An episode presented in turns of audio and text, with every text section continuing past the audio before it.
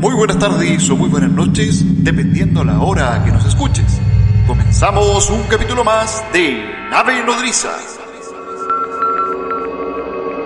Desde Santiago de Chile, Yarreón. Desde Ciudad de México, Nolosí.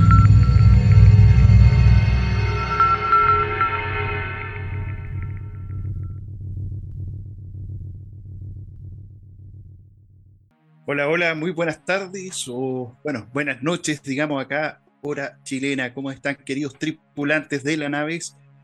Hoy día nos encontramos en un programa temático, programa que eh, los teníamos prometido hace bastante tiempo. Hoy día eh, estamos iniciando las transmisiones un poquito eh, con un poquito de retraso, pero no por eso no vamos a dejar hacer el programa del día de hoy. Ahí estamos teniendo algunas fallas, al parecer, mi querido no lo sí, eh, está teniendo una falla en estos momentos, pero bueno, por mi parte aprovecho de saludarlos a todos nuestros queridos tripulantes que el día de hoy se están integrando a la señal, a esta señal de nave nodriza. Recuerden que el día de hoy el programa es de nave nodriza. Los programas de ufológicamente hablando, o mejor dicho, las secciones de ufológicamente hablando, van a estar solamente para las entrevistas, señores. Así que, mi querido no lo sé, ¿cómo estás? ¿Qué tal, Yarriot? Aquí iniciando, efectivamente, tenemos ahí un pequeño tema con la. Bueno, con la producción, ya saben, los, programas en vivo tienen este, este, este tema de la producción que a veces tenemos que eh, ajustar algunas cosas aquí en la nave, pero bueno, ya estamos iniciando con todo este capítulo temático. Yarriot, como bien dices, está. Los capítulos temáticos serán eh, propuestos desde, la, desde, la, desde el título de Nave Nodriza, como surgió originalmente el podcast, el programa y toda la idea de esta conexión que tenemos con todos ustedes. Y cuando tengamos eh, entrevistas será ufológicamente hablando, pero bueno, la nave Yarriota es la misma, así que finalmente eh, ese, eso, es lo, eso es lo que importa, es lo importante. Exactamente, mi querido sí, celebrando hartas cosas que, que de alguna manera han ocurrido durante la semana. Entre ellos se estrenó este, bueno, esta semana eh, nuestro querido amigo Tomás Cisterna estrenó el cuarto volumen de El Gris Verde, que eh, en donde nos hace ahí un pequeño homenaje ahí, nos da una, nos hace, digamos, una, un pequeño cameo dentro de la, caricatura, ¿cierto? Dentro del número de esta, de esta saga, ¿cierto? Que son cuatro episodios que, bueno, estamos ahí en conversación a ver si en algún momento lo traemos también a él a conversar con nosotros, mi querido Nero. Sí, sí estuvo eh, buenísimo eso. Ahí búsquenlo en la historia. En la historia lo pueden ahí buscar lo que hay donde salimos. Eh, o busquen, busquen ahí arroba Tomás Cisterna y busquen su trabajo. Es súper bueno, súper, súper bueno. O que directamente se contacten con él y pidan el número de eh, el Gris Verde, que esta temporada o este capítulo, este episodio, este tomo, mejor dicho, ¿cierto? Eh, aparecemos nosotros, de hecho hay ahí unas pequeñas caricaturas, tanto de Nolosí como mía, así que están todos invitados ahí para que se pongan en contacto con Tomás y adquieran los respectivos números, señores. Claro, es que creo, eh, lo que entiendo es que está íntegramente dedicado este, este Gris Verde a este tomo, al fenómeno extraterrestre, al fenómeno ovni, así que eh, ahí aprovechó eh, Tomás de, colocar también ahí amablemente nuestra imagen, ahí estaba viendo yo lo que, lo que hizo en el, en el trabajo, realmente sacó muy buena, sacó como la esencia ahí de nosotros ahí con la, con la, con la forma de dibujarnos, estuvo súper súper bueno, así que busquen el, trabajo de Tomás Cisterna, no solo ese trabajo, sino todos los que otros que ofrece ahí en su eh, cuenta de Instagram, eh, Tomás Cisterna, arroba Tomás Cisterna ahí porque, para que lo busquen. Y efectivamente ya esperemos tenerlo más adelante para conversar con él también sobre qué lo inspiró también a hacer un tomo íntegramente dedicado a este fenómeno que tanto nos encanta aquí en la nave nodriza.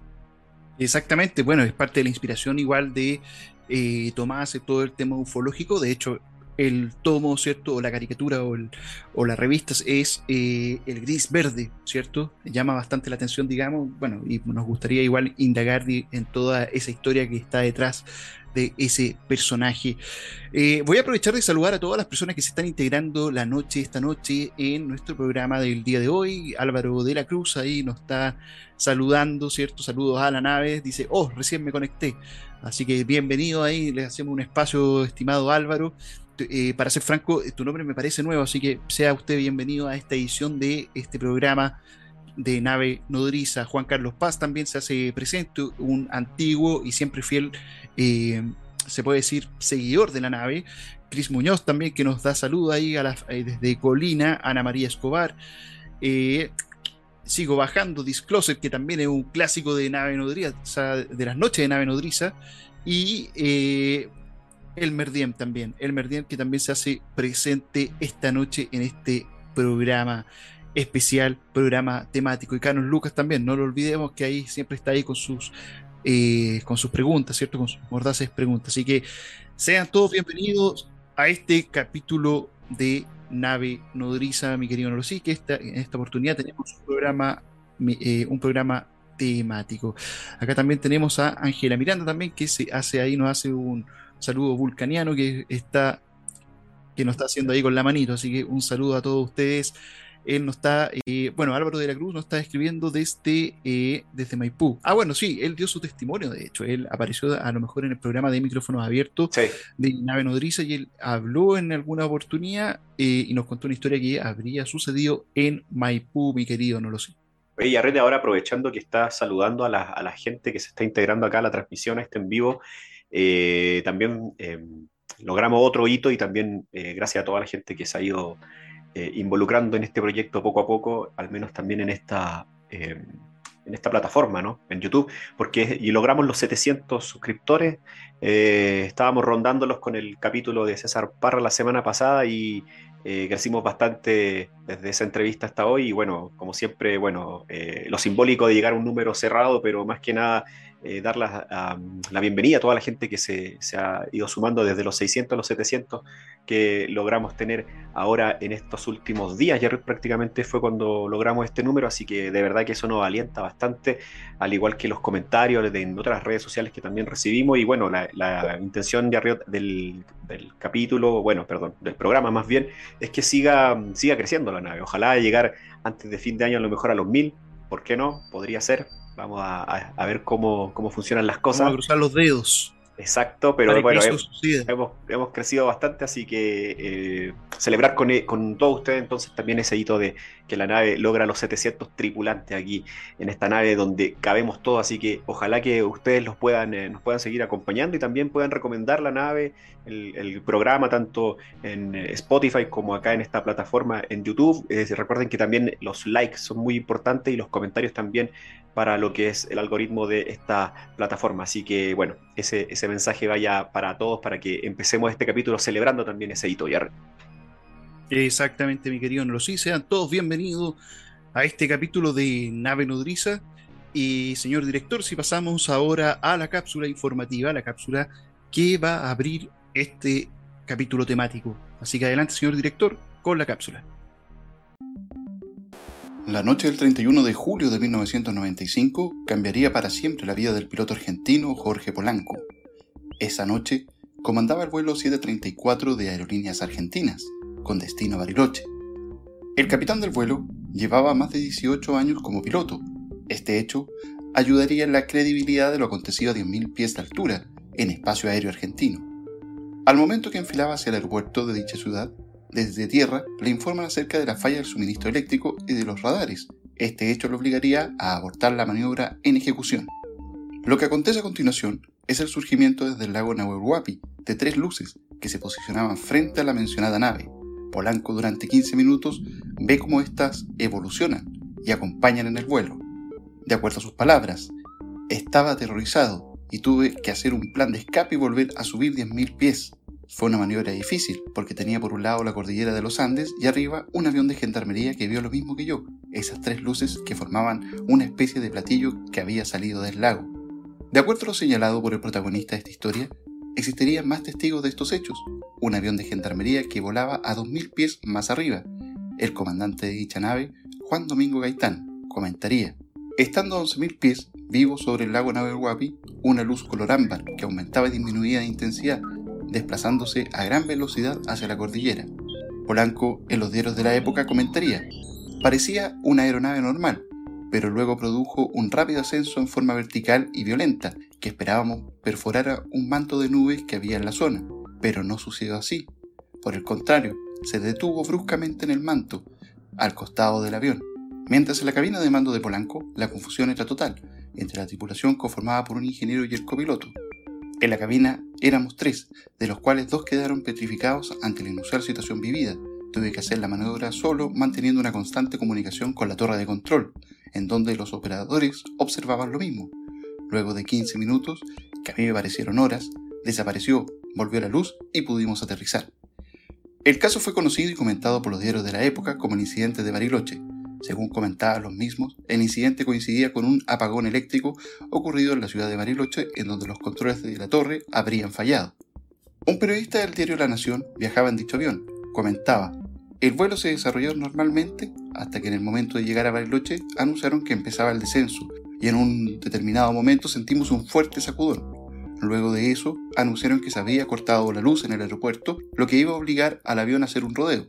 Una vez en tierra, el periodista, luego de enterarse del suceso, comienza a indagar con otros pasajeros del vuelo, confirmando que como él, salvo el pasaje ya citado, nadie se había percatado de alguna irregularidad salvo el mencionado sacudón. El piloto realizó una maniobra extraña durante el vuelo, algo debió haber ocurrido. Ahora, si fuera un obvio o no, no tuve ninguna referencia, comentaría el periodista a modo de conclusión. Posterior a lo sucedido, en un reconocido programa de televisión argentino, comentaría Polanco, no es que lo vi solo y se me ocurrió hacer una maniobra riesgosa con el avión cargado de 100 pasajeros. Lo vio el piloto de gendarmería, que estaba más arriba, en la torre de control, y hasta una pareja que vivía cerca del aeropuerto. Tras lo ocurrido, Jorge Polanco tiene una teoría. En el avión iban 30 físicos nucleares a un evento en Bariloche. Creo que sin darnos cuenta hay otro mundo que nos está controlando y supervisando para que no nos matemos entre nosotros. En septiembre de este año, tres pilotos argentinos nuevamente ven dos luces en la zona. ¿Será el retorno de las luces vistas por Jorge Polanco aquella noche de 1995? ¿Será que los cielos de Bariloche ocultan una ruta ovni que hasta hoy no ha sido descubierta? Esto y mucho más en un capítulo más de Nave Nodriza.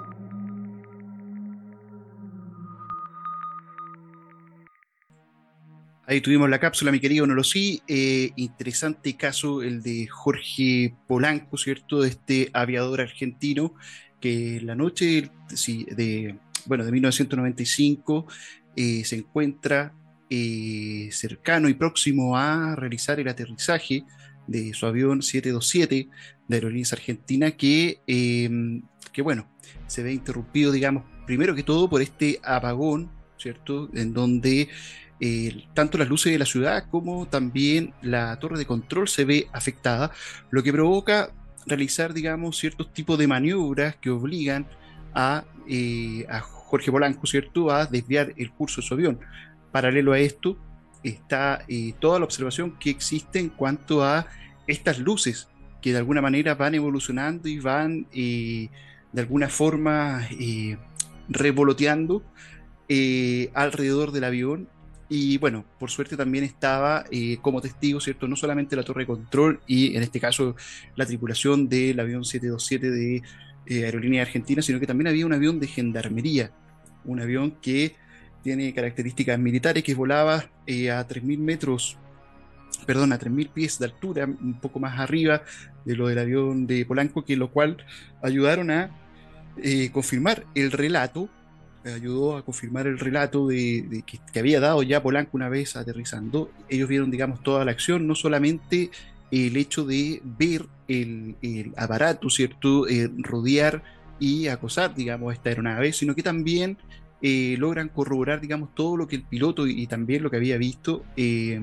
la torre, lo que había atestiguado, mejor dicho, la torre de control sin duda alguna un caso muy muy interesante desde el punto de vista de las diversas manifestaciones que ocurren no solamente al testigo, al observador, sino que también a aquellos protagonistas a lo mejor de manera indirecta, porque tenemos tres visiones. Una visión que sería la del propio piloto, la del propio eh, padecedor, en este caso, sería, digamos, Jorge Polanco y la tripulación. La tripulación eh, estaba conformada, si mal no recuerdo, por un primer oficial de nombre eh, Carlos, Carlos eh, Dortona y un ingeniero de vuelo llamado Jorge Allende. de acuerdo al relato y también de acuerdo a lo señalado por el señor Polanco, estas personas, bueno, habían quedado en estado prácticamente petrificado, dado que las actividades de esta luz, las actividades de este objeto, de alguna forma toma actitudes, o mejor dicho, toma decisiones eh, bastante inteligentes, lo cual de alguna manera en la interacción con esta, con, la aeronave, ¿cierto? Se provoca, digamos, toda esta, esta confusión. Esto, todo esto estaba siendo relatado, estaba siendo visto por el, en este caso por la torre de control que se encuentra en Bariloche y, eh, y como testigo extra, ¿cierto? Están los pilotos de gendarmería, ¿cierto? Pilotos que, eh, o mejor dicho, tripulantes de gendarmería, que entre ellos estaba Rubén Sipu, ¿cierto? Que el comandante mayor. En ese momento habían dos eh, pilotos, en ese momento que estaban, digamos, o habían dos personas que estaban en ese momento, digamos, con características o tenían, digamos, mayores rangos. Por ende, eh, eso ayudó mucho lo que responde a la observación. O sea, sin duda alguna, un caso que, si bien se da desde el tema aeronáutico, eh, la magnitud, o mejor dicho, o más que magnitud, sino que la calidad de los testigos ayudaron mucho a eh, lo que se vive, digamos, y lo que se vive después, digamos, del propio fenómeno, mi querido Norosí. Exacto, exacto. Es uno de los casos emblemáticos de Latinoamérica y, tal vez uno de los casos punta de lanza de, Argentina a mediados de los años 90, como bien decías tú, Yarriot, en esta locución y lo que también eh, nos mencionaba tu, cápsula. Eh, varios temas me llaman la atención desde el punto de vista de, los, de las tres zonas de testigos, al menos que, pueden, que pudieron apreciar desde diferentes zonas eh, un mismo fenómeno, ¿no?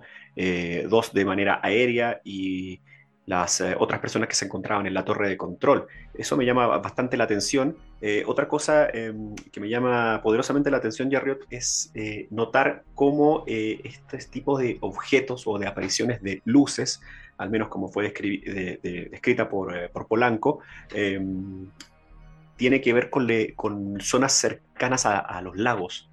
Eh, por ejemplo, nosotros en Chile tenemos esa, lo que sucede en el lago Colbún, un lugar eh, denominado como zona caliente, donde se han visto también emerger desde sus profundidades este tipo de esferas o este tipo de luces que a veces forman eh, una, suerte de, de objeto eh, triangular a veces, a veces parecen eh, esféricos, a veces están compuestas de una sola luz, otras veces de un par más que parecen como vigías que están allí acompañando. Eso me parece bastante interesante porque eso nos narraría, que al parecer este tipo de inteligencia se estaría nutriendo un poco de este tipo de, em, de zonas que tienen que ver con eh, la riqueza natural que tenemos en, nuestro mundo. Entonces, al parecer llamaría bastante la atención por qué se acercarían a este tipo de, lugares, lugares que tienen que ver con, mucha eh, energía eventualmente.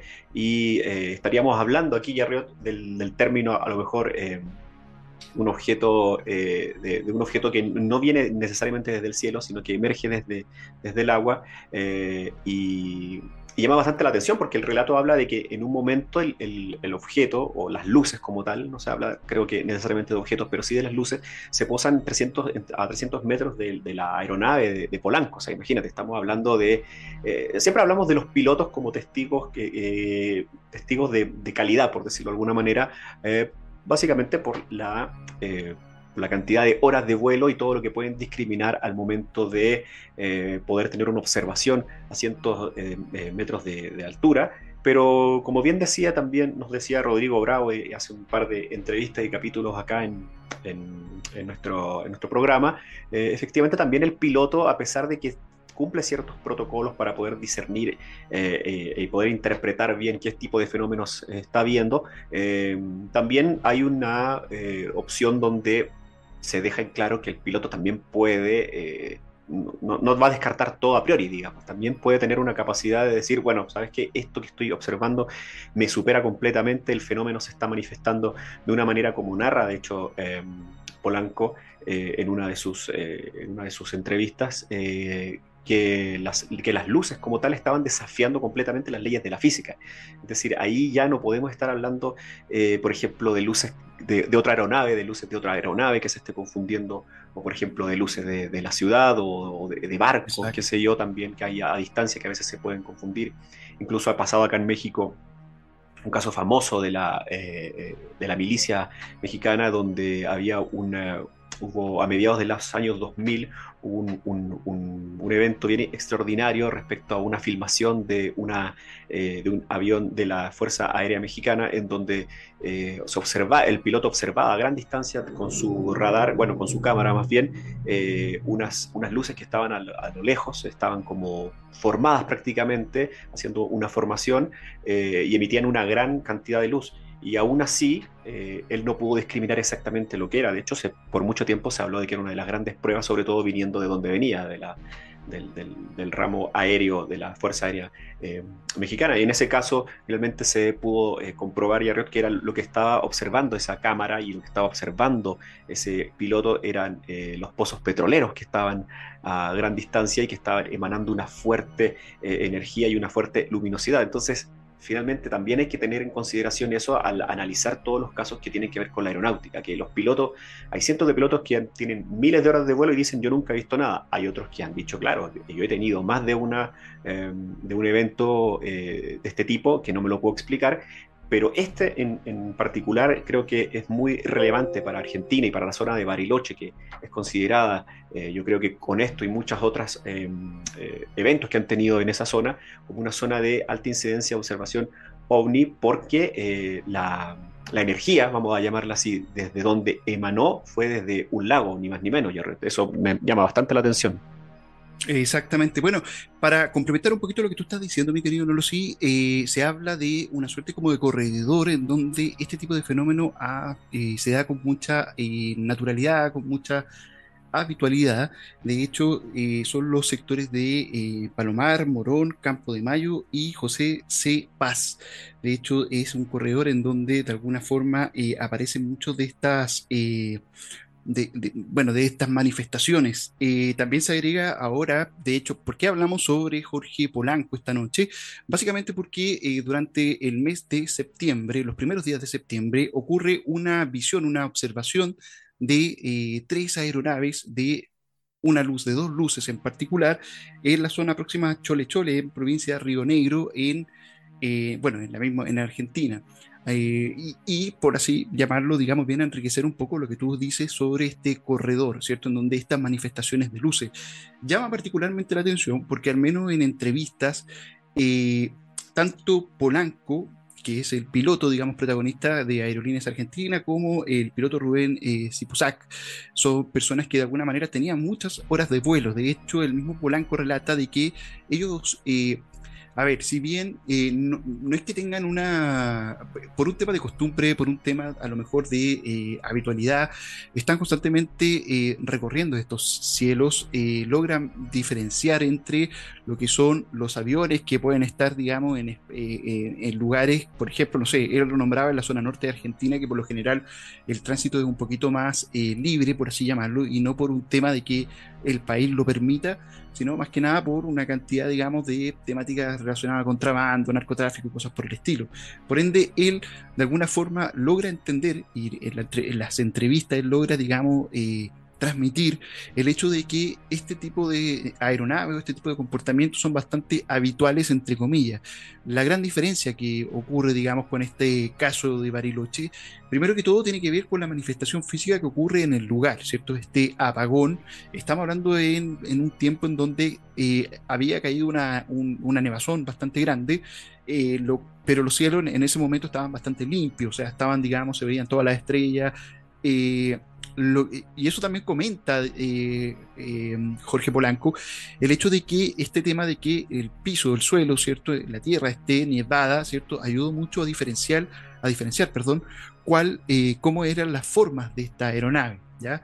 De hecho, en entrevistas hay detalles bastante particulares que en la prensa a lo mejor no se vieron con particularidad y que tiene que ver con eh, la forma, ¿cierto? Y eh, se puede decir como la materialidad del objeto. ¿ya? Él habla de una suerte como de media luna, por así llamarlo, eh, que tiene un color bastante oscuro, pero que tiene ciertos atisbos verdes. ¿ya? En la parte de arriba, él describe una suerte como de luces de color ámbar que de alguna manera él describía como que estuviera respirando, como que vio cierto grado de, eh, un, cierto grado orgánico de esta manifestación, lo cual llama mucho la atención. Y lo otro tiene que ver con el movimiento, los movimientos que hace, ¿cierto? Que eh, son movimientos, como bien relatabas tú, eh, que básicamente desafiaban toda eh, norma física, en el sentido de que, como bien hemos escuchado en otro tipo de relatos, si esa nave hubiese estado con un piloto humano o un piloto nada más, ¿cierto? hubiese afectado, digamos, al tripulante. Y eso eh, de alguna manera eh, llama mucho la atención, llama mucho la atención desde el punto de vista de cómo el fenómeno de alguna forma se manifiesta. Hay otro dato muy particular, mi querido Nolosí, y que hace, que lo hace mención, digamos, este, este militar, ¿cierto? Este comandante mayor de gendarmería, que es el señor eh, Rubén eh, que es una, que él comenta que cuando ve evolucionar y salir, digamos, empieza a comprender la situación de que este fenómeno no era un fenómeno, no era una nave de tierra. De hecho, cuando esta nave pasa por el lado de su avión, que era un, avión a hélice, ¿cierto? Con turbomotor que se llama, eh, él pensó al tiro que era un jet, pero cuando ve la evolución de esta luz, eh, él entra, no, en pánico, pero sí eh, entra en el entendido de que estaba algo totalmente desconocido. Y es ahí cuando él dice que siente algo en el corazón, que se le va luego al cerebro y que piensa en ese momento como que alguien le dice, tranquilo, todo va a estar bien. ¿Ya? Como que se provoca una suerte de comunicación, lo cual él se calma, ¿cierto? Y logra maniobrar porque él temía de que entrasen a eh, colisión, digamos, con este objeto. Caso parecido le puede ocurrir también a Polanco, en donde él comenta que cuando hace la maniobra de desvío, él piensa en ese momento, no le había dicho a nadie, lo, piensa la acción que iba a hacer, que iba a subir a ciertos grados, ¿cierto? Pues la idea es no chocar con el avión de gendarmería que estaba a 2.000 metros, 3.000 metros más arriba. Y eh, al momento que hace eso, la, luz retrocede en forma, eh, en, en, ¿cómo se en forma de 90 grados, ¿cierto? Sube y queda en la misma posición a la cual él había pensado. O sea, él sintió como que de alguna manera esta luz estaba entendiendo las evoluciones que él iba a hacer. Llama profundamente la atención eso, más que nada porque también estamos hablando también de esa suerte como de contacto entre observador y el fenómeno. Eh, y le ocurre tanto a Polanco como a Rubén eh, ¿cierto? A este, a este eh, comandante de Bariloche, una persona que tiene muchas horas de vuelo, y tiene esa sensación, tiene esa suerte de comunicación que va más allá de la comunicación verbal. Claro, ahí parece que, hay, que el fenómeno de alguna manera eh, estaría hablándonos, por decirlo de, de alguna forma entendible, ¿no?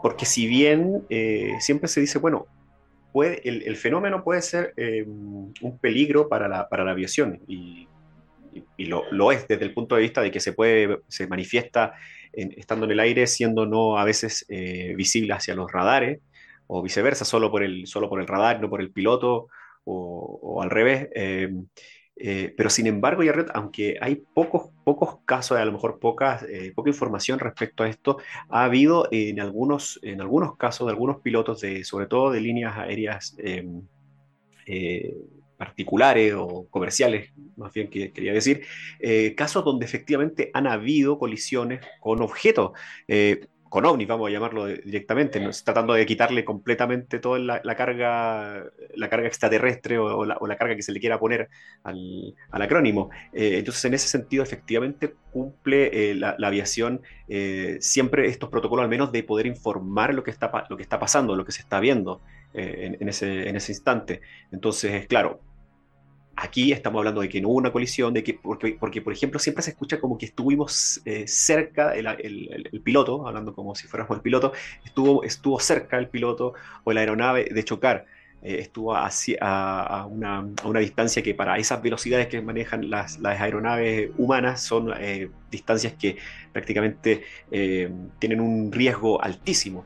en ese sentido, al parecer, el fenómeno, como bien decías tú, parece que es inteligente y logra de alguna manera esquivar o, esconderse o en el momento exacto salir, eh, salir del camino, salir de la trayectoria. Ahora estamos hablando efectivamente, como eh, narrabas tú en, tu última locución, Jerry, eh, de que estos objetos o, estas, estas energías que planteaba el piloto Jorge Polanco, estamos hablando, pareciera que él está describiendo eh, eh, energía pura, masa pura de energía plasmática o, energía, porque no estamos, nunca se está hablando, al menos en este caso, de un objeto sólido, un objeto que tuviera, eh, que tuviera una apariencia metálica, qué sé yo, que tuviera, que, tuviera, contara con un motor, con, con alas, con un tren de aterrizaje, qué sé yo.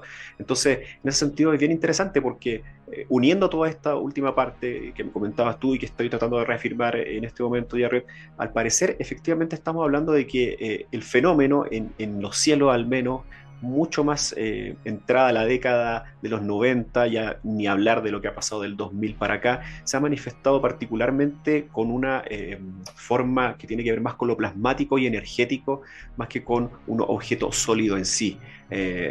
aún así, si fuera un objeto sólido en sí, estaría, que tendría que estar haciendo un objeto sólido en ruta de, vuelo a tantos pies eh, de altura, ¿no? O sea, de todas maneras sigue siendo eh, bastante extraña esa situación. Eh, en ese sentido, me parece que el, fenómeno eventualmente podría estar interactuando con nosotros, podría estar prácticamente como jugando, haciendo un juego de información de ida y regreso, que, claro, pone en, esto, en este caso en riesgo la vida de cientos de personas que iban en ese Boeing comercial de aerolíneas argentinas. Eh, es importante mencionar eso porque yo he escuchado algunas versiones que la gente dice, bueno, pero no, si, nunca ha habido un, choque, nunca ha chocado un, eh, avión con, un, ovni, ¿no? Es que, bueno, quitarle el, peso del, acrónimo eh, con la con la, con la, postura extraterrestre es bien difícil, pero podría ser cualquier objeto. Se ha sabido que a veces eh, han, habido eh, colisiones con, eh, con, con, pájaros, por ejemplo, ¿no? con aves. A cierta, a cierta altura ha llegado a haber ese tipo de, de situaciones, pero aunque es poco sabido, hay casos que tienen que ver y probablemente eh, espero que en algún momento lo podamos también abordar acá en alguno, en alguno de los casos de aeronáuticos, Jerry, que es todo un tema, porque el, tema de los ovnis en la aeronáutica eh, está poco investigado en relación a las observaciones de ovnis de, em, de, gente común y corriente o civiles, digámoslo así, ¿no? Pero eh, en esas alturas, cuando, cuando, los, em, cuando, las, cuando las apariciones y cuando las observaciones son prácticamente cara a cara, que iluminan y llegan incluso a iluminar la cabina de los pilotos, creo que debe ser bastante aterrador porque a veces incluso los llega a deslumbrar. Exactamente, eh, y ahí rescato mucho lo que tú dices con respecto a el tema aeronáutico, porque, eh, bueno, acá en este caso en particular teníamos una, teníamos tres visiones, ¿cierto? Que de alguna manera eran visiones de expertos. Y cuando hablamos con Rodrigo Bravo, eh, una de las cosas que llamaba la atención de esa entrevista era, bueno, de partida la calidad del entrevistado, pero más allá de eso, iba también a entender un poquito el mundo aeronáutico o el mundo militar, ¿cierto? Porque por lo general el mundo militar, eh, y, por justa razón, tiene que tener, digamos, mantener, digamos, ciertos secretos, ciertos protocolos, cierta rigidez. Por ende, eh, cuando nos encontramos con este tipo de con este tipo de vivencia, ¿cierto? Y, y por sobre todas las cosas, comentadas por protagonistas que son también de la, de la rama, ¿cierto? Ahí de alguna forma eh, entra el valor del de, eh, el propio relato. Acá, por ejemplo, este teniente, este, este teniente de eh, la aviación de gendarmería hablaba en particular de que en primera instancia él pensaba que era un simple avión, ¿ya? Más que nada porque no había visto mayor evolución. Por otra parte, cuando enciende la radio y empieza a escuchar, digamos, lo que la comunicación entre Polanco y la torre de control, él pensaba ah, y pensó hasta último momento que eh, ese avión tendría a lo mejor la radio averiada, por lo cual no podría tener comunicación con la nave, ¿ya? Perdón, con, la, bueno, si bien digo, con, la nave, ¿ya? Es decir, mantuvo la visión racional hasta el último momento. ¿Cuándo cambia esto? Bueno, cambia cuando en definitiva cuenta esta nave empieza a evolucionar, empieza a, eh, de alguna forma, a tener evoluciones, ¿cierto? Y bueno, y empieza a llamar la atención de el protagonista, que era en este caso Jorge Polanco. Eh, fue eh, un tema que nos deja llamar la atención, porque no solamente por la implicancia, este caso fue muy mediático y de alguna manera en la propia entrevista, el, Jorge, Jorge Polanco también, él hace mención de que él quedó como pagado con esto. ¿Qué quiere decir? Que él sí por, por el tema de cómo se vivió, ¿cierto? A todo esto, entre paréntesis, en la tripulación habían eh, alrededor de 40, 30 eh, físicos nucleares que iban a una conferencia en, a Bariloche. Dentro de esos, de, dentro de las 100 tripulantes, perdón, 100 pasajeros que estaban en el vuelo, también habían periodistas. ¿ya? Esos periodistas, eh, de alguna forma, o sea, ese periodista de alguna forma aprovechó de levantar la información. ¿ya? Él de hecho en el mismo relato aparece, eh, no hay, digamos, no ven mayores, digamos, eh, consecuencias de lo que había ocurrido esa noche eh, en el vuelo. De hecho, más que que el avión como que va a aterrizar, luego no, por, por este problema, pero luego ocurre todo este relato. ¿ya? Eso ayuda también y da otra visión en particular. En el caso de Polanco en particular, eh, hay todo un tema mediático que viene después, ¿cierto? Estamos hablando de 1995, donde la televisión argentina era un monstruo, ¿cierto? Y ahí el tema, todo el tema lo llevaron a tal lleno que, eh, a tal nivel que, eh, bueno, se farandulizó de una manera ya increíble. De hecho, en los propios pilotos actuales, los que tuvieron, digamos, la visión, la, las visiones, digamos, de ovnis en esta oportunidad, ellos bromearon y dijeron, bueno, parece que vimos el ovni de Polanco, eso fueron, digamos, las palabras. Eh, dentro de las entrevistas, tanto Polanco como a este, este piloto de gendarmería les consultan, digamos, de que, cuál, era la, cuál era la opinión que tenían con respecto al fenómeno. Antes de eso, para ellos eh, eran tonterías, ¿cierto? Después de eso, eh, se volvieron un poquito más cautos en cuanto al tema del fenómeno. De hecho, sin ir más lejos, eh, tanto Jorge Polanco como este otro piloto, como este otro aviador, tuvieron dos experiencias más, pero que ellos decidieron no contar. De hecho, tanto así, el trauma tan grande que le quedó, digamos, a Polanco, que él iba en un vuelo en particular. Eh, uno fue, él eh, vio dos observaciones, uno de ellos fue en, en agosto del 96 y el otro fue en en febrero del 96, en donde él logra ver también este tema, pero prefirió callar y de hecho le dijo a su copiloto, que habían visto, digamos, la misma luz, el mismo tema, dijo, no, si, si tú lo cuentas, yo lo voy a negar hasta el fin. O sea, eso habla de que Polanco ya había quedado totalmente pagado con la experiencia. ¿Qué quiere decir esto? Que de verdad, de verdad, bastaba ya solamente la primera experiencia que tuvo como ya para poder olvidar.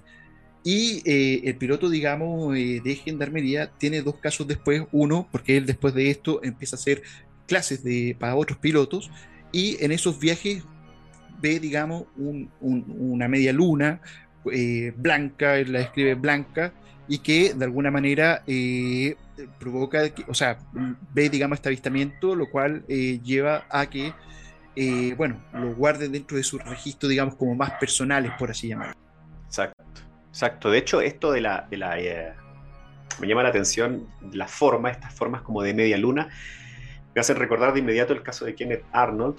Eh, ya saben que Kenneth Arnold tiene este caso fundacional de la, de la ufología moderna, eh, donde en el Monte Rainer observa estos siete no, platillos, pero en realidad no, se no fueron, fueron mal tomados por la prensa en ese tiempo y más bien tenían esta forma como de, como, de, como de boomerang o como de media luna, como, como mencionas tú. Eso es bien importante también mencionar cómo se repite eh, muchas veces eh, por parte de pilotos y, también de gente del área del ámbito civil, pero también sobre todo por pilotos, esta descripción como de objeto o, em, o o energías, vamos también a llamarles, porque es, bien difícil como encasillarlo en una zona. A veces uno puede decir una nave, una, eh, un ovni, una energía, un objeto, vaya a saber uno. O sea, por lo que estamos hablando, al menos ahora con este caso de, Jorge Polanco y lo que eh, se logró recabar en su, en su momento, al parecer eh, da toda la impresión de que fueran más bien objetos o, bien digo, objetos de tipo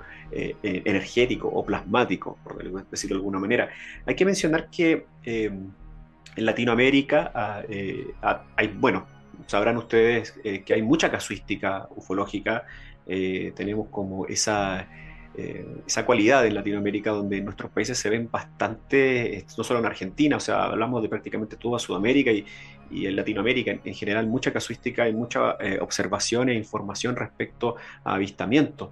y eso mismo ha llevado a que en Latinoamérica, orgullosamente, eh, por decirlo de alguna manera, en el ámbito ufológico, se lleve la delantera también respecto al trato oficial que se le da a este tipo de situaciones. Es decir, más lejos, eh, Brasil es punta de lanza en, nuestra, en nuestro continente respecto a, la, em, a los comités que se generan para estudiar este fenómeno de manera eh, gubernamental, o sea, completamente seria. O sea, estamos hablando con impuestos de cada ciudadano, se, em, se forman estos comités donde efectivamente lo que se busca es que la gente que tenga este tipo de observaciones, ya sea eh, desde el ámbito em, aéreo, militar, comercial o cualquier eh, tipo de persona o testigo que sea civil, em, pueda registrar este tipo de observaciones con eh, este tipo de instituciones.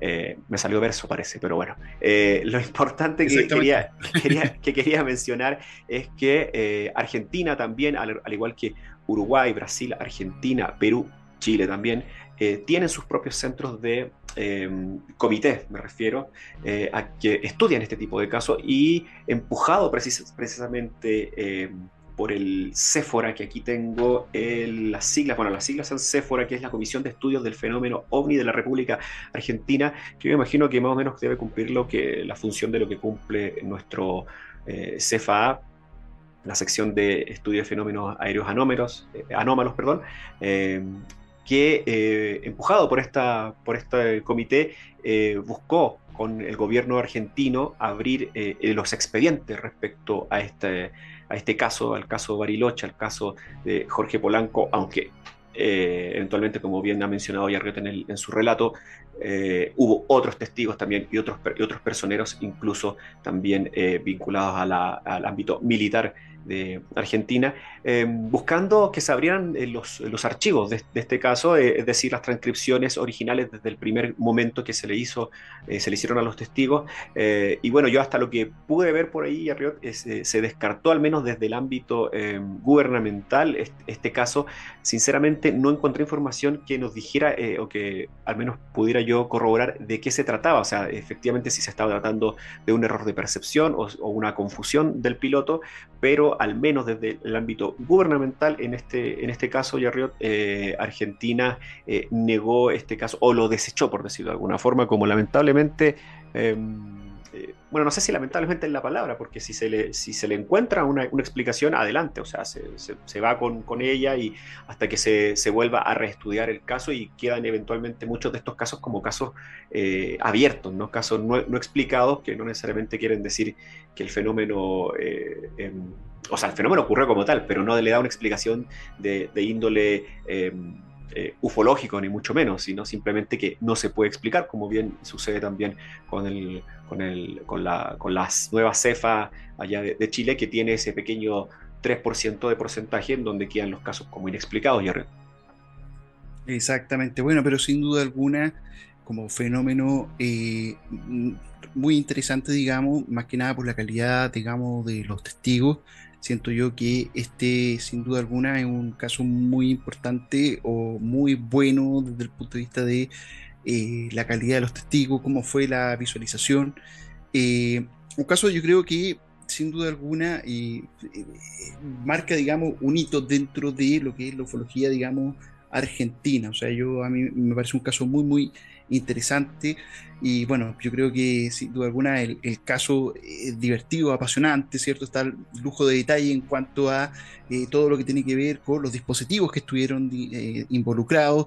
Con esto me refiero, digamos, no solamente a, las temáticas de la torre de control, sino que también al avión este 727, ¿cierto? Eh, la cercanía que tuvo esta, estas, estas luces. Todo este tema, sin duda alguna, viene a enriquecer y viene a apoyar y entregar un, bueno, algo más, digamos, dentro de todas las casuísticas que hemos investigado y visto en, esta, en, bueno, en todos nuestros programas, digamos, de nave nodriza, mi querido no lo sí. Eh, sin duda alguna, un caso muy, muy apasionante, muy interesante, y que, bueno, ahora con estas luces que volvieron a aparecer dentro del espacio aéreo argentino, eh, vienen a lo mejor a abrir otras aristas a investigar. Algo debe estar pasando en esa zona, efectivamente. De hecho, por ahí alguna eh, algunos de los amigos, cuando subimos la información a redes sociales de lo que iba a tratar este programa, también nos hablaba de algunas zonas que tú también mencionaste al inicio, aledañas eh, en, la, en, la zona ahí misma de, de Bariloche, en donde efectivamente se provocando, se estaban visualizando hasta el día de hoy algunas eh, observaciones de este mismo tipo que entrarían eventualmente dentro de la, eh, eh, de la temática de los objetos submarinos no identificados porque están emergiendo desde, eso, desde ese tipo de, lago, desde ese tipo de, zonas. me recuerda mucho a lo que, hemos hablado también, en algún momento hablamos con, con Víctor Hidalgo de los objetos transmedios, estos objetos que logran tener la capacidad de ir por el aire, estar muy cerca sobrevolando la Tierra, luego aparecer, entrar en, aguas, que puede ser en el, mar, puede ser em, en lagos, como en este caso, emerger, es, decir, eh, el, objeto al parecer desde hace mucho más tiempo del que, de los que pensamos, en este caso estamos hablando de los mediados de los años 90, han estado de alguna manera eh, mimetizándose o adaptándose mismo eh, al, medio, al medio ambiente para ir cambiando em, esta, este tipo de de maniobras, por decirlo de alguna manera. Pero, sí, pero, pero, eso también habla un poquito de la, de la inmaterialidad, ¿cierto?, del propio objeto también. O sea, estamos hablando de que hay figuras que son eh, ya a todas luces, digamos, plasma, por así llamarlo, eh, y este cambio o esta facilidad en que pasan por nuestros, eh, te puedo decir, estados más si se quiere, particulares, de, o sea, nuestros estados, digamos, más puros de materia, ¿cierto? Eh, por ejemplo, cuando veíamos todo este tema de los eh, ovnis, todo esto, los UAP, ¿cierto? Eh, hay mucha descripción de que pasan, de, salen del agua, andan a una velocidad determinada y luego suben y hacen maniobra y es como que da lo mismo al medio, sino que el tema está en que estas se mueven, digamos, sin importar, digamos, el tipo de material o de materia que se encuentre, digamos, en ellos. Ellos pueden andar, son como casi fantasmagóricos, son como muy, muy, muy particulares. De hecho, eso me llama mucho la atención de este relato y bueno, y de muchos relatos que, digamos, hemos ido conociendo, digamos, a través de los capítulos de, nave, de, de, nave nodriza. Y que, como bien decías tú, sale ya definitivamente de estos estos conceptos de estos ovnis de tuercas y tornillos en donde de alguna forma, eh, sí, hoy día estamos ya en la energía pura. ¿Será de que estos eh, ovnis o estos fenómenos, por así llamarlo, eh, se han ido actualizando? O tal vez estamos hablando de otro tipo de fenómeno, ¿cierto? Que a lo mejor va más allá de un entendimiento de eh, naves propiamente tal, sino que estamos hablando a lo mejor de seres que pueden manejar la materia en un sentido de que ni siquiera nosotros nos imaginamos. O sea, eso llama particularmente la atención y yo creo que es muy digno de conversar y de, de debatir. Exacto, exacto. Por eso hay, cada vez mucho más teóricos y muchos más investigadores que eh, hablan de que el fenómeno es un fenómeno más, más local que extraterrestre.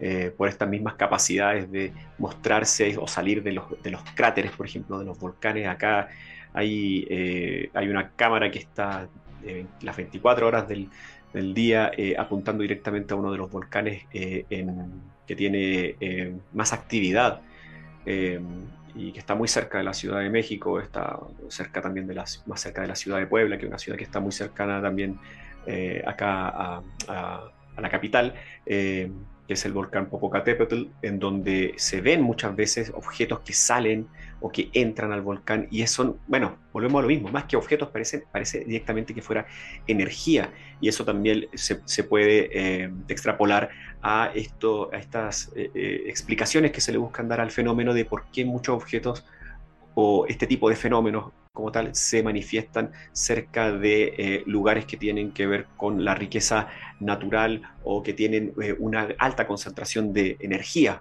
como tal, energía eh, natural o energía como son las, las plantas nucleares, por ejemplo, etcétera. Pareciera que estos eh, objetos tienen, o esta inteligencia tiene especial eh, interés en estar sobrevolando o estar apareciendo en este tipo de zonas, lo mismo que conversábamos al inicio sobre lo que sucede allá en el lago Colbún. Definitivamente, Yarrote es uno de los casos eh, latinoamericanos y argentinos más importantes, más relevantes, no solo por sus testigos como tal, por la espectacularidad del relato, sino también porque logra, logra traspasar el, el, el ámbito ufológico. Creo que también eso es importante en ciertos casos, cuando logra permear hacia eh, la sociedad como tal, le hace desde los medios de comunicación, que en ese instante Internet no es lo que es ahora, eh, pero logró penetrar hasta ese, a, ese, a ese punto y eh, sea, sea como sea, o sea de donde sea que haya venido esa, esa inteligencia o esa experiencia, eh, creo que lo importante es que logra posicionar el tema ufológico eh, en, en, la palestra de una sociedad como la Argentina o las sociedades latinoamericanas cuando llega a suceder en otros, en otros ámbitos o en otros países, quiero decir y eleva la conversación, eleva la discusión también, porque eso hace que, que, nos cuestionemos también y que nos, eh, que nos preguntemos exactamente qué está pasando en los cielos y que, y que el fenómeno como tal también empiece a ser aceptado. Obviamente estamos hablando del eh, año 95, estamos, eh, o sea, en, esta, en esta época ya ha pasado mucho tiempo, pero estamos hablando de que todavía en esa época era muy difícil hablar de, este tipo de temas, sobre todo para los tipos de protagonistas de los que estamos hablando, así que creo que es un caso que es muy relevante y que, digamos, que, que no, no, pasa, no envejece mal para nada, queda ahí eh, una, vez, una y otra vez para volver a revisar, para volver a cuestionar, para volver a leer y para volver eh, a, tratar de hipotetizar efectivamente qué sucedió aquella noche en los cielos de Bariloche y Arriba. A ver si, si nuestro señor director ahí me está, está escuchando. Voy a hacer producción, producción en vivo, se llama esto. Si nos puede ayudar con la, con la imagen, eh, señor productor, que le pedimos ahí antes de empezar el capítulo. Exactamente, exactamente. La semana pasada, Yarriot, y los amigos que nos están acompañando eh, el día de hoy, que nos acompañaron también la, semana pasada, o que nos vieron, en algún momento pudieron ver la repetición del, capítulo, pudieron notar que nosotros entramos de inmediato con la, eh, con la entrevista de, César Parra, que estuvo muy buena, por cierto, y a la cual agradecemos también a la gente que ha estado dándole muy buenos números en cuanto a, la, eh, a, las visualizaciones que ha tenido esa entrevista. De hecho, creo, Yarriot, no, no, es por querer poner en ranking todas las entrevistas, pero ha sido, creo que va por, la, por el top 2 de entrevistas en cuanto a la cantidad de gente que la, que la ha seguido y la ha escuchado, la ha compartido, ha comentado. Eh, y eso ha sido una grata sorpresa.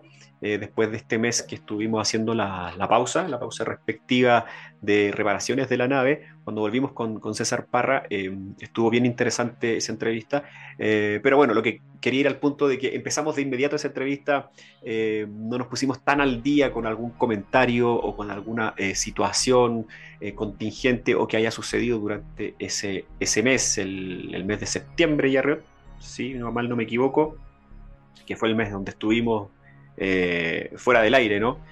Entonces ahí... Exactamente, estuvimos ahí haciendo reparaciones de la nave, estuvimos eh, haciendo unas pequeñas fondas dentro de la nave. Exactamente. preparando. Entonces, no sé si aquí el señor director nos puede ayudar con la imagen de la que yo de hecho pensaba, bueno, muchos de ustedes ya la habrán, la habrán visto, la habrán comentado, ya está, está siendo mostrada en este momento. Yo tengo un pequeño delay acá en mi transmisión es exactamente esta imagen que causó eh, eh, mucha polémica porque estamos hablando de un logotipo de eh, una em, instancia o organización gubernamental de Estados Unidos donde, a ver, Yarriot y gente que está hoy en este programa, si pueden ver exactamente a detalle lo que tiene esta oficina de em, aérea de Estados Unidos, fíjense cómo tiene podemos ver estos eh, aviones. Este logotipo fue cambiado hace poco. De hecho, muchas, eh, a, muchos ufólogos y a investigadores, eh, les pareció que podía ser un fake. O sea, fuimos así como a la, a la fuente a abrir la, la página oficial. Sí, porque llama mucho la atención que si ustedes ven abajo a la izquierda, de hecho, miren por dónde anda. Anda por Latinoamérica. anda por Latinoamérica el, el ovni esto llama la atención más allá de, la, de, lo retórico que se pueda parecer simplemente o, de lo impacto, impacto visual que hayan querido causar con, e, esta imagen y este cambio de logotipo, eh, lo que implica, Yarriot, que eh, la imagen del ovni, y aparte el ovni a la usanza de tuerca y tornillo, o sea, el ovni así adamskiano prácticamente estamos hablando ahí. Sí, es verdad, no, no, no, no se me había ocurrido eso, pero es verdad, es totalmente un ovni adamskiano.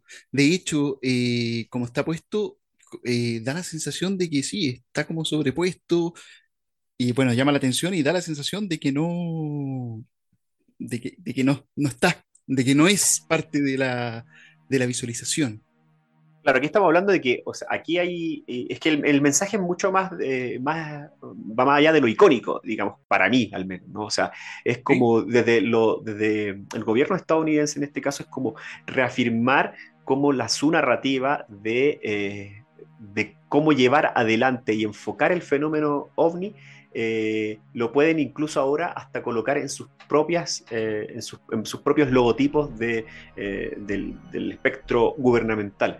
Es decir, nosotros vamos a decir y vamos a, llevar como la batuta de cómo se va a tratar el tema ahora, de, hecho, desde que ya empezamos y queremos instalar la sigla UAP. Entonces, eh, eh, creo que eso es bien interesante. Por otro lado, también se puede enfocar como una, em, una aceptación del fenómeno a, ese, a esa escala de... Eh, de, gobierno, lo cual también es bastante bueno porque ayuda a que el fenómeno, como yo decía hace rato, se, no sé si sea la palabra publicitar más, pero sí se ponga un poco más sobre la mesa y se pueda tratar con, mucha más altura de mira sin el miedo al ridículo. Eh, entonces, desde ese punto de vista creo que, es bastante interesante recalcar lo que fue esta noticia, que efectivamente no era un fake, sino que era todo lo contrario, era un nuevo logotipo. Es increíble, de hecho a mí también me llamó la atención cuando aparece la noticia, el hecho era corroborarlo, o sea, yo también fui a la fuente y cuando lo corroboré fue como, wow, wow. O sea, a mí no deja llamarme la atención. Igual dentro de todo, eh, si nuestro querido director logra poner nuevamente la imagen, eh, hay, un sentido como de continuidad en la, imagen, hay un sentido como de evolución por parte de, si se quiere, toda la rama de lo que es la aviación. Ya tanto aparece la aviación civil, la aviación militar, ¿cierto? Aparece también ahí un poquito más adelante en color azul, si mal no recuerdo, eh, se, se, puede, como una suerte como de jet, un poquito más rápido, pero el ovni, el objeto propiamente, está apartado está como lejos, digamos, de eso, dando como una suerte de señal de que no es parte de, si se quiere, como de la aviación, digamos, humana, terrícola o eh, civil, por así llamarlo. Em, de hecho, sin ir más lejos, yo puedo reconocer, por ejemplo, bueno, el, más lento, el, plomito este que aparece, digamos, en un comienzo, eh, eh, es un, ¿cómo se dice? Un avión de pasajero, luego está ahí un uno que parece un F-18, luego eh, entiendo que el que está más adelante es un F-22, al menos la lógica me diría eso, a no ser que sea una suerte como de, de torpedo o algo por el estilo o, otro tipo de nave, aparece un dron, ¿cierto? los famosos drones militar. Y colocan, todo lo que ahí pudieron haber puesto, le faltaron los Starlink, pudieron haber puesto ahí toda la... un pero, pero llama la atención y aparece aparece solo, aparece como prácticamente como que no es parte del símbolo, ¿cierto? Y por eso llama la atención. Está colocado así muy estratégicamente. exactamente, es como que tiene, como que algo, algo quiere decir, ¿cierto? Algo quiere decir. Porque si lo hubiese puesto a lo mejor con las mismas líneas que aparecen ahí, ¿cierto? Serían aviones y ovnis, que también los producimos, entre paréntesis. Y mira por dónde viene, pues si viene, está, no, está, no, está en, no, está en África, no está en Europa. Mira dónde está. Va a va, a llegar a Chile. Claro, estamos hablando. Eh, ese era de Polanco. para ser eh, estricto, en estricto rigor, que es el logotipo de la Oficina del Director Nacional de Inteligencia de Aviación, eh, que es este señor llamado el Mayor General Daniel, Daniel, supongo que es Daniel L. Simpson. Daniel L. Simpson, el cual, al parecer, desde, desde su nueva gestión o desde su gestión, estaría eh, digamos que haciendo estos, em, estos cambios, estos cambios radicales que llevarían a, insisto, creo que es más bien un tema como narrativo más que icónico, también de aceptación, ¿por qué no?, del fenómeno, pero de englobar todas las cosas que eh, implican eh, la, abajo la, la dirección de, de, inteligencia de aviación de Estados Unidos, lo que implica toda la observación de los cielos norteamericanos. Es decir, nosotros como estadounidenses, yo como director de esta oficina voy, no descarto nada de lo que eh, se pueda estudiar en el cielo. Y en eso incluye también el fenómeno ovni y, ¿por qué no?, coloco un platillo volador a la usanza más sesentera o cincuentera que, nos podamos imaginar. Ahora, ni siquiera, ni siquiera nuestro logotipo se animó a tanto, Es verdad, es muy cierto, ¿cierto? Eh, ni siquiera el logotipo de nave nodriza se animó a tanto, eh, a lo obvio. Eh, acá hay un comentario de Ganon Lucas que dice: yo si hubiese sido el diseñador del logo, habría puesto el ovni un poco más arriba sobre la casa de Jaime Maussan. Yo también. Para ser franco, yo también lo hubiese hecho. Bueno, Es que de este, verdad aquí- llama, llama mucho la atención. sí, Llama mucho el, la atención. el- el problema es que Jaime Monsanto creo que vive como en un, una cueva, en una cosa así, está, está como metido ahí como en un bosque. Tiene una, tiene una casa subterránea, una casa bien particular. De hecho, Sí. Eh, en algún momento vi algún reportaje que, que aparecía Jaime González, está en una zona como de bosque. Den- Mm. Exacto, y dentro del cerro está su casa, está su hogar. Eh, me llama mucho la atención, yo lo encontré demasiado, bueno, de- demasiado genial, o sea, bueno, Sí, el tipo no. igual tiene su recorrido, ¿cierto? No, pero llama la atención. Esta es una noticia que sucedió en pleno septiembre, cuando nosotros estábamos fuera del aire, y Arriot, eh, que mm, nuestra idea era retomarla la semana pasada, pero como, insisto, empezamos eh, presurosos por el tema del tiempo que tenía César, que como pudimos ver, incluso se le apagaron la luz en un momento, en un, en un momento paranormal de la transmisión, se apagó la luz, lo dejaron ahí prácticamente oscura. Eh, no pudimos comentar más allá esta esta información, que es una de las informaciones que más han dado de qué hablar y que, como bien digo, siguen eh, emergiendo de Estados Unidos. Así que, ojo, eh, no, no, no, lo quisiera rebajar a un tema anecdótico meramente, pero sí o tomarlo como, como algo puntual que está sucediendo en Estados Unidos y que ha seguido, eh, que ha seguido siendo parte como desde, desde esta eh, llevar a, adelante su opinión o instaurar, instaurar su opinión sobre el fenómeno eh, ovni como gobierno e instalarla eventualmente a los demás países. Exacto. Hay que tenerlo cuidado, yo prefiero que nos eh, Pero centremos en lo, en lo nuestro tal vez, ahí con humildemente nuestros países Paradero a tus generando... No, Sí, no, pero, pero más allá de eso también habla un poquito de los nuevos aires, de lo que es, de, de cómo se está viviendo la ufología a lo mejor en ese país, ¿cierto? Porque ya, eh, por lo general, siempre, como bien dice eh, Rodrigo Fensalía, eh, hay, a, toda una mitología se construyó, digamos, con el relato, ¿cierto?, de que los gobiernos ocultan información y ese tipo de cosas, y, y hoy día, por ejemplo, un estamento gubernamental está tomando, digamos, pone como símbolo un ovni, ¿cierto? Por más tímido y a lo mejor hasta anacrónico que se pueda ver en el, en el contexto del logo, aún así creo yo que habla un poquito de los nuevos aires que se están respirando, creo yo, en esa parte del mundo en cuanto al tema ufológico. Así que yo siento que todo bien con respecto al loguito. Y como bien dices tú, no hay que dejarlo solamente en lo, en lo anecdótico, no hay que dejarlo solamente, digamos, como en el mero dato, no hay que dejarlo a lo mejor en el humor de, de que el logo es bastante feo, hay que decirlo, pero está el tema de que sí, pues efectivamente es una, es una instancia gubernamental que de alguna manera se ha abierto y de alguna forma está dando estos nuevos aires en cuanto al tema ufológico, así que muy interesante y muy agradecido también por mi parte, mi querido Nolosí, de haber aportado, digamos, esa noticia y ese comentario en la noche de hoy en este programa cuando son un cuarto para las 12 de la noche, ya entramos en posición de aterrizaje. Chicos, le agradecemos de sobremanera. Y querido amigo, creo que eh, ha llegado eh, el momento de decir adiós. Así que muy agradecido, queridos chicos, por haber participado en este programa. Les agradezco de corazón. Y recuerden que esta nave eh, la hacemos todos. Eh, la próxima semana también tenemos un capítulo temático. Exacto. En, en, donde, bueno, ahí va a ser sorpresa para que todos puedan participar de esto. ¿ya? Así que, chicos, recuerden que nave nodriza no se afirma ni se niega. Se investiga. Hasta la próxima.